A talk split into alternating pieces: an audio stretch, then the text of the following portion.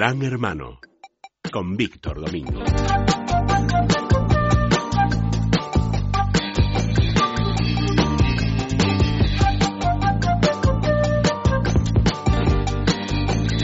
Don Víctor eh, Domingo, que está usted aquí con cara de neandertal, pero va a hablarnos de algo que no tiene nada que ver. Pasamos Yo- de los de neandertales de hace 20.000 años Yo no estoy a las tan nuevas tecnologías. que se hayan extinguido. no, vi- viéndole, viéndole a usted y a mí, eh, yo no apostaría.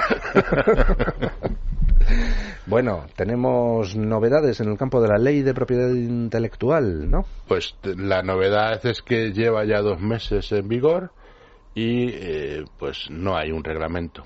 Y esta semana pues la coalición Internet ha denunciado eso públicamente porque al no haber un reglamento pues no hay posibilidad de meter la mano a esta ley que para a muchos no nos gusta y que ni para bien ni para mal. Entonces, al no haber un reglamento, pues se está generando una inseguridad jurídica en muchos agregadores, en muchos medios digitales, en innovadores.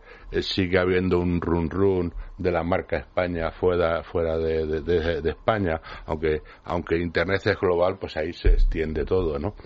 Y además esto se ha complicado porque el Partido Socialista esta misma semana, bueno, antes de ayer en concreto, ha presentado eh, una una, una impugnación ante el Tribunal Constitucional de la Ley de Propiedad Intelectual. ¿Para defendernos que- a los ciudadanos? No, no, no, no, Ah, no. ¿no? Para defender a las sociedades de gestión de los derechos de autor. No me diga. Es curioso.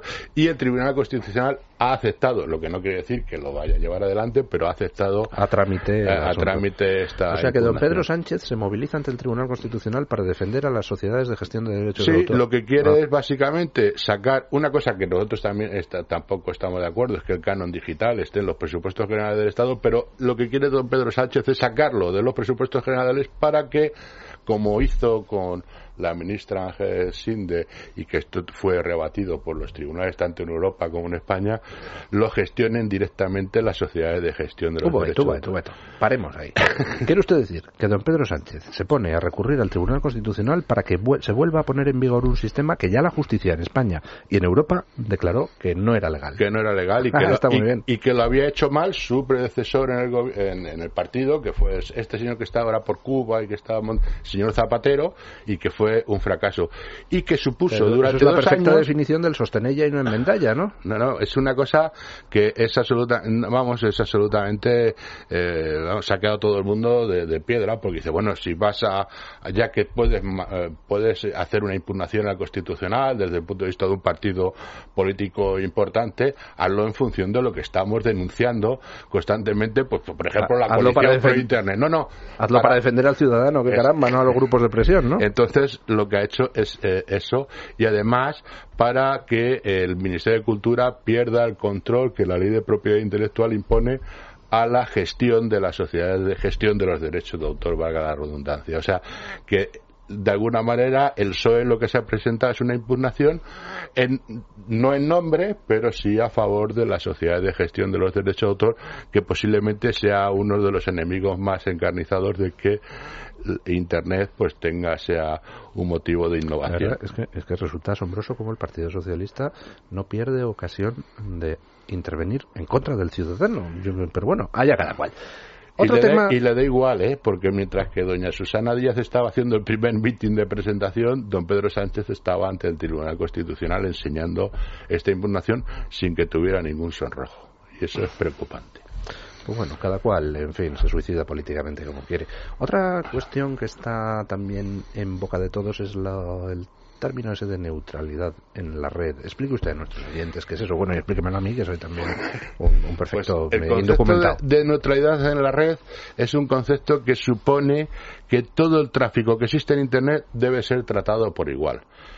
¿Qué significa esto? Bueno, pues que si yo contrato a Telefónica un servicio, me tiene que dar las mismas prestaciones que le da usted para contratar el mismo servicio.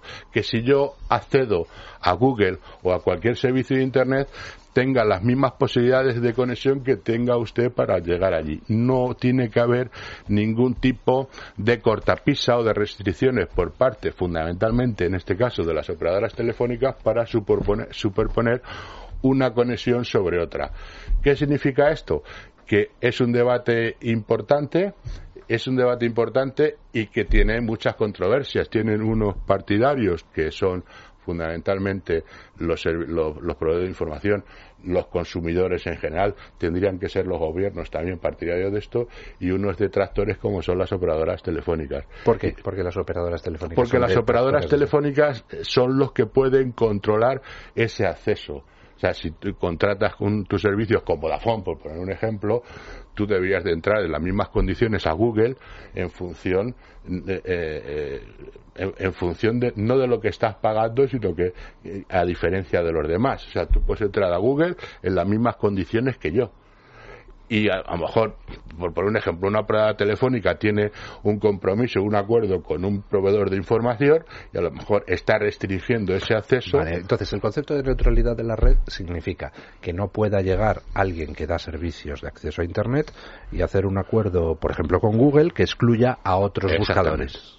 Exactamente. Parece lógico que eh, eso no debe ser, eh, en fin. Y esa, pero esa batalla se está dirimiendo ahora mismo en los legisladores. En Europa ahora mismo hay un problema porque no está resuelto, pero en Estados Unidos lo acaban de solucionar. ¿Cómo? Y la Comisión del Mercado de las Comunicaciones ha, ha dicho que las eh, el acceso a Internet es un servicio universal y que no tiene que haber ningún, las operadoras telefónicas no pueden poner ningún tipo de restricción al acceso de los ciudadanos a Internet. No se puede suponer un acceso a un servicio sobre otro. Me recuerda un poco al debate que hubo con Windows y el navegador Internet Explorer, que Windows, vamos, Microsoft, quería forzar a todo el mundo que usara Windows a usar Internet Explorer y al final eh, se le obligó a abrir su sistema a otros navegadores.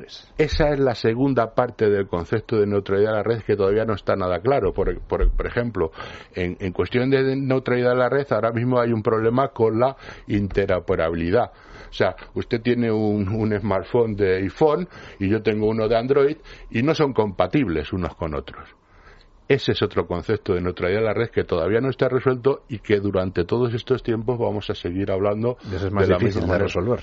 Bueno, igual que el otro, porque el otro lleva a un debate interno. pero en este tiene usted que implicar también a los fabricantes de hardware. Claro, no, es que aquí hay que implicar no solamente a las operadoras telefónicas, que ya se las ha implicado y en Estados Unidos lo tienen claro, y creo que a, y a ver si ese ejemplo se, se trae a Europa de una manera absolutamente clara también. Y aquí hay que implicar a los proveedores de información, a Google, a Facebook y a los a los fabricantes, de plataformas de, las plata, de los tanto hardware como de software de, acceso claro. Y eso todavía está en el alero. Y es un debate que en estos tiempos se va a dirimir yo creo que de una manera más o menos clara. Y esperemos que sea de parte que caiga del ciudadano, del ciudadano. desengañe se dirimirá en favor de algún grupo de algunos, algunos estaremos pendientes de que muchísimas gracias don Víctor Domingo. Acabamos con un poquito de música de uno de mis compositores, uno de mis músicos favoritos, Chick Corea.